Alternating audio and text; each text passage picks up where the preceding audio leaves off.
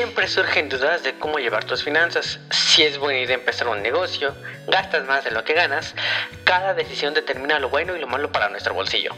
Hoy toma la última palabra escuchando KD Capital. En KD Capital hablamos sobre temas financieros, negocios, emprendimiento y temas relacionados. Alístate y sé bienvenido a este episodio de KD Capital con Ian Kerper. Bienvenido. Bienvenido. Bienvenido a. Bienvenido a. Acá de Capital.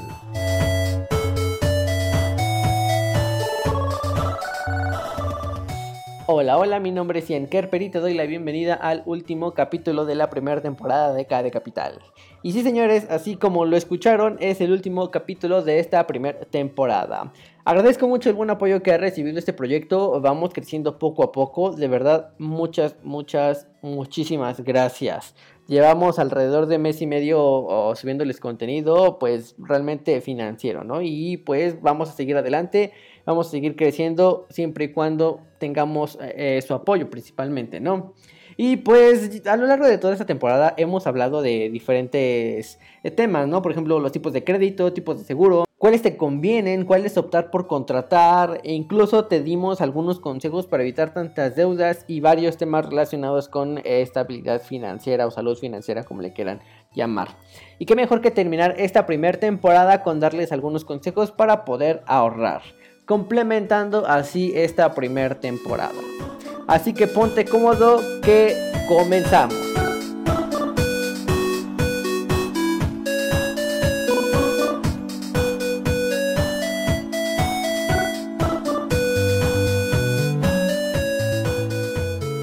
Sabemos que cuesta trabajo conseguir el dinero. La mayoría de la gente trabaja precisamente para que éste sea remunerado y así cubrir necesidades en el hogar, pagar deudas, eh, mantener una familia, y si no sabemos administrarlo o controlarlo, todo se va a la quiebra. Pues hoy en día en esta vida, lamentablemente, todo cuesta dinero. Si queremos ir al cine, dinero. Si queremos ir a la playa, dinero. Si queremos echar cheve con la banda, dinero. Claro, hay excepciones. Realmente es fácil llegar a fin de mes. Pero justamente en ese momento nos vamos a dar cuenta de que hemos malgastado nuestro dinero o hemos gastado más de la cuenta y en ocasiones por cosas innecesarias. Para eso ha llegado este episodio donde hablaremos de algunos, llamémosle trucos, pasos, una pequeña guía para poder ahorrar un poco de nuestro dinero. De hecho, en el episodio pasado te había dicho que una buena forma de acumular dinero es de la fórmula 60-20-20. O manéjala como tú desees, ya te expliqué precisamente de qué se trata en el episodio anterior, pero aquí te lo vuelvo a explicar detalladamente un poco más, ¿ok? Por ejemplo, de la manera 60-20-20 consta en el que el 60% cubras tus deudas y necesidades. El 20% es para darte de vez en cuando algún lujo y el otro 20% para ahorrarlo. O te repito, manéjalo como tú quieras. Puede que eh, no necesites o quieras comprarte algo en ese momento que percibas tu sueldo y pues prefieras ahorrarlo.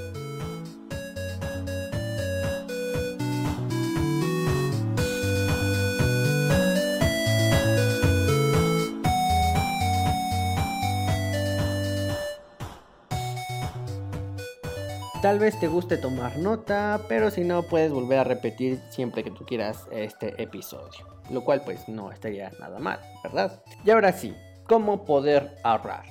Número 1. Ten cuidado de dónde guardas tu dinero. No está mal si pensamos que debajo del colchón, pero me refiero a un banco. Claro está que ahí está más seguro, ahí está salvo de cualquier robo o extravío, de cualquier otra cosa pero que ese banco no te cobre comisiones por hacer resguardo de tu dinero. Investiga y analiza si hay comisiones por esta actividad o no hay problema de dejar ahí tu dinero. Número 2. Ponte como objetivo ahorrar dinero. Convéncete de que tienes que guardar dinero constantemente. El primer paso para esto es proponértelo. Aunque yo sé que en muchas ocasiones a principio de año te propones hacer dieta, te propones hacer ejercicio, eh, leer libros, pero es precisamente eso, convencerte a ti mismo del propósito que te has puesto. En este caso, ¿a qué nos vamos a proponer? ¿A qué nos vamos a comprometer? A ahorrar dinero constantemente. ¿Ok? Número 3. Va ligado un poco al número 2. Guarda una cantidad fija al mes. Ya pues, te lo propusiste y el primer paso es decir cuánto ahorro. Supongamos que con 200 pesos está bien. Claro, dependiendo a tus posibilidades. Puede ser más, puede ser menos. Siempre y cuando ya hayas cubierto todas tus necesidades y hayas pagado todos tus gastos. ¿Ok? El chiste de todo esto es hacerlo. Te repito, no importa la cantidad que sea. Trata de que todos los meses sea fija. Número 4. Trata de hacer el menor uso posible de tus tarjetas de crédito. Ya lo hemos mencionado a lo largo de toda esta temporada. Sabemos que el crédito, o en este caso las tarjetas, son una herramienta útil a la hora de comprar algo y pagarlo después. Pero ten en cuenta los intereses, ten en cuenta las comisiones, que no pase la fecha de tu pago y sobre todo que no excedas el límite de crédito. Número 5. Piensa en lo que gastas. No compres por comprar. Debes analizar si algo que estás pensando en comprar te será útil o no. No pasa, por ejemplo, si te compras unos zapatos, pero pues si te los compras es porque los vas a usar, ¿no? No los compres si es que solo te gustaron y van a estar guardados en tu closet, ¿no? Número 6 va un poco ligado al número 5. Espera a tomar la decisión. Una buena estrategia para evitar comprar cosas innecesarias es justamente eso. Ten calma, piensa con la cabeza fría, analiza los pros y los contras de la compra que vayas a hacer no te dejes llevar por el envoltorio estético, eh, el producto novedoso o el marketing utilizado. ¿Ok? Número 8. Compara ofertas. Ya hicimos de hecho un ejercicio parecido comparando el precio de un modelo de teléfono celular en donde te decía que no compraras en ciertas tiendas. Capítulo 8 por si quieres ir a escucharlo. Pero es eso prácticamente. Observa los precios en varias tiendas si aplica algún descuento, la forma de pago, donde puede que esté más barato, diferentes cosas. Tú observarás y analizarás, ¿ok? Número 9. Haz uso de la psicología.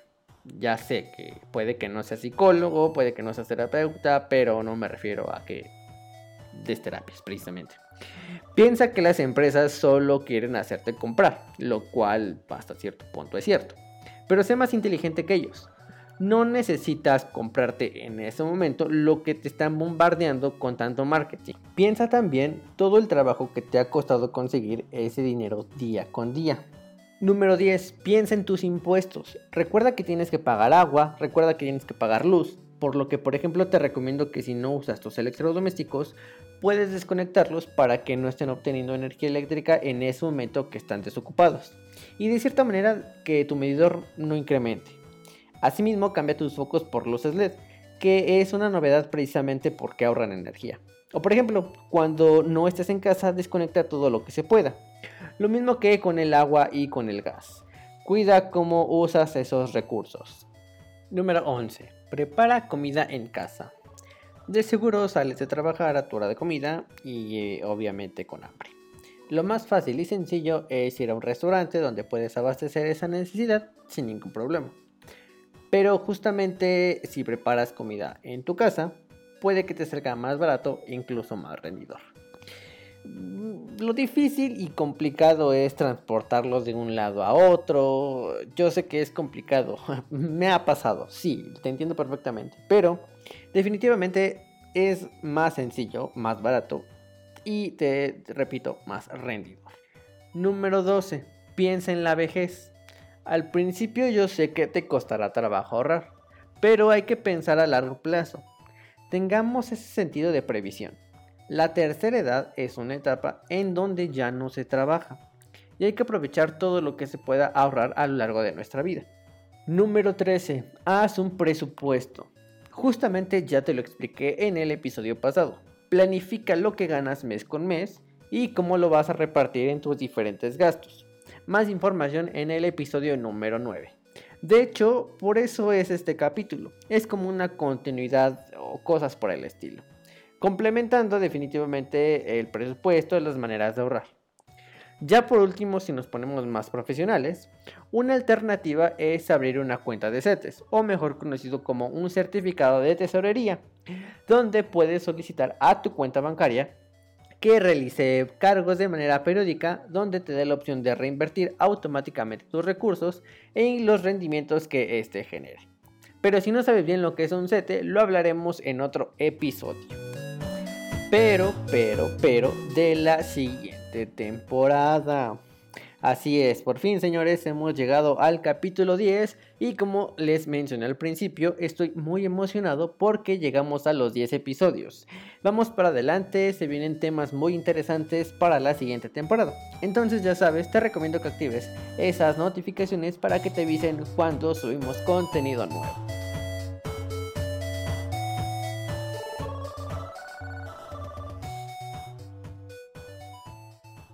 Y con eso concluimos el tema el día de hoy. Esto sería todo de mi parte y me apoyaría siguiéndome en mis redes sociales. Me encuentras como arroba Ian en Facebook, Twitter y en Instagram. Suscríbete para más contenido y activa esa campanita de notificaciones.